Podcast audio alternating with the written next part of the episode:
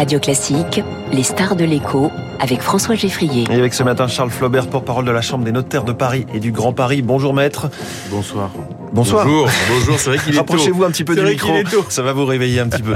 Bienvenue sur Radio Classique. Ce prêt à taux zéro prolongé, mais qui sera plus restrictif, le Pinel qui sera supprimé, on est très étonné depuis hier matin euh, par les mesures du gouvernement censées apporter des solutions au secteur du logement, mais qui en partie semblent devoir aggraver la situation. Euh, Qu'est-ce qui, qu'est-ce que vous en dites finalement vous, les notaires Alors, je j'irai pas jusqu'à aggraver la situation. Le, le gouvernement euh, a pris des mesures, euh, évidemment, pour essayer de faire améliorer les choses.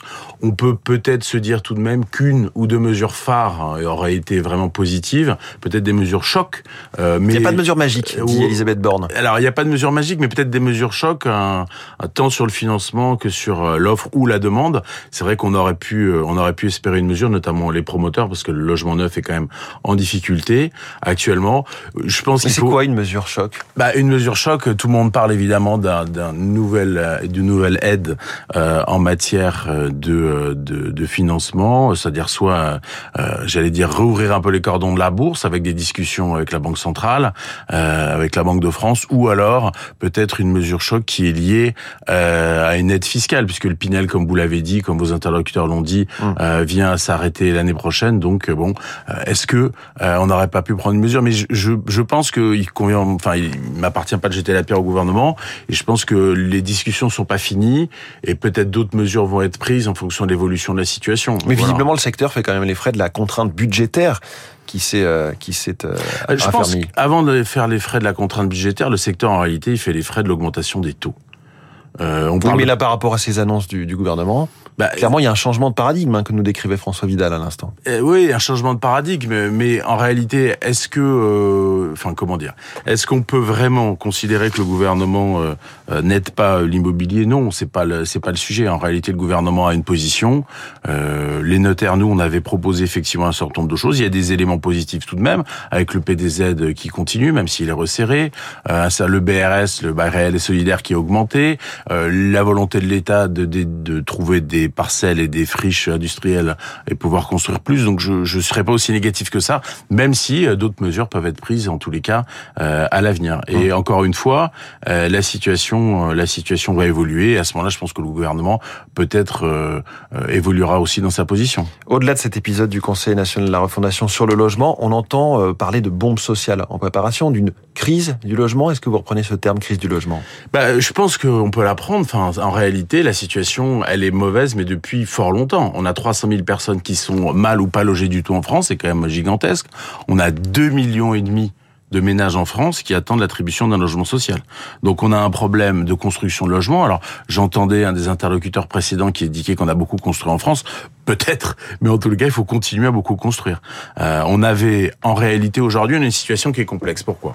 Parce qu'on a un, un problème d'offres, notamment dans le neuf depuis des années, avec des maires un peu parfois frileux euh, pour construire et délivrer des permis de construire. ah, mais Ils ont Des- une raison objective de leur point de vue de, de construire, puisqu'ils n'ont même plus la taxe d'habitation qui les incitait à construire Bah, pour euh, faire avoir des revenus supplémentaires. Ils ont, ils ont quand même une raison objective qui est d'essayer d'améliorer le bâti, euh, d'avoir des secteurs qui peuvent évoluer, d'avoir des villes qui s'améliorent quand même. Il y a quand même des secteurs où ils peuvent construire. Donc je dirais, on a un problème d'offres avec des maires qui peuvent être un petit peu, euh, un petit peu, euh, on va dire euh, frileux pour construire effectivement. Et on a un problème de demande avec une taux, des taux d'intérêt qui ont énormément augmenté. Vous en avez, vous avez reçu le mois dernier le gouverneur de la Banque de France. On a des augmentations de taux de l'ordre de 3%. C'est Oui. quand même considérable. C'est un choc énorme. Donc c'est un petit peu difficile et on a des particuliers qui ont une baisse de pouvoir d'achat. Mais moi, ce que j'aimerais dire, et je vous remercie d'ailleurs de donner la parole au notaire euh, euh, de la Compagnie de Paris et du Grand Paris en général, c'est que on considère nous, je pense, que il y a une appétence des Français, des Franciliens et des Français en général pour la pierre. Et en réalité, si on a un problème de demande aujourd'hui, c'est pas un choix délibéré des Français qui ne voudraient plus acheter. C'est en réalité un choc qui est un petit peu exogène de leur volonté, parce que les Français sont encore très attachés à la pierre, qui est vraiment une valeur refuge.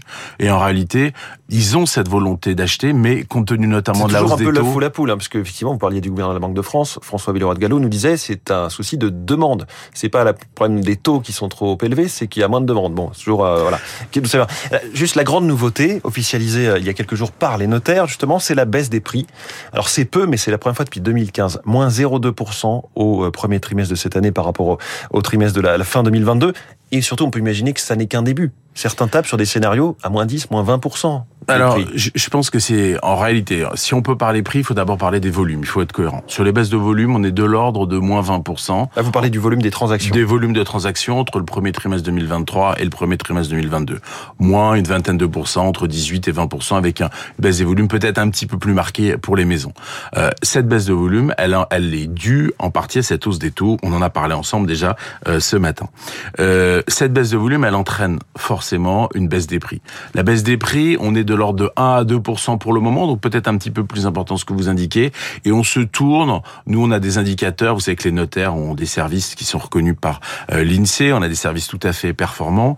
Euh, et en réalité, on se tourne vers une. On considère qu'on va on va avoir une baisse d'environ 5 euh, des prix immobiliers d'ici juillet ou la rentrée prochaine. Mmh. Donc une baisse de 5 c'est significatif. Ça va redonner un peu de pouvoir d'achat aux Français, si je puis dire, aux acquéreurs immobiliers, puisque ça permettra de compenser en partie la hausse des taux. Mais évidemment, il n'y a pas d'effondrement du marché immobilier, notamment pour la raison qu'on a évoquée tout à l'heure, à savoir le fait qu'on a un déficit euh, de logements et qu'on a besoin de construire. Donc baisse des prix, oui, effondrement, pas du tout. En tous les cas, c'est pas ce que nous on prédit euh, les notaires. Et dernière chose, les hausses des taux, ce n'est pas fini. Christine Lagarde euh, nous prépare gentiment mais sûrement à de nouvelles annonces de hausse de taux là dans 10 jours. Hein. Alors moi, je suis pas gouverneur de la Banque de France. Quand vous l'avez dit clairement. Hein. Oui, je pense qu'on on va, on a encore au moins deux ou trois mois de hausse des taux, donc on a encore un potentiel de voilà juin juillet a priori.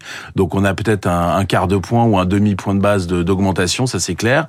Euh, donc on n'a pas encore fini. C'est vrai que le moment où la hausse des taux s'arrêtera, ça sera un élément positif pour le marché, puisqu'on saura aussi que euh, les taux sont fixés, et que donc dorénavant on a maintenant euh, des taux euh, connus.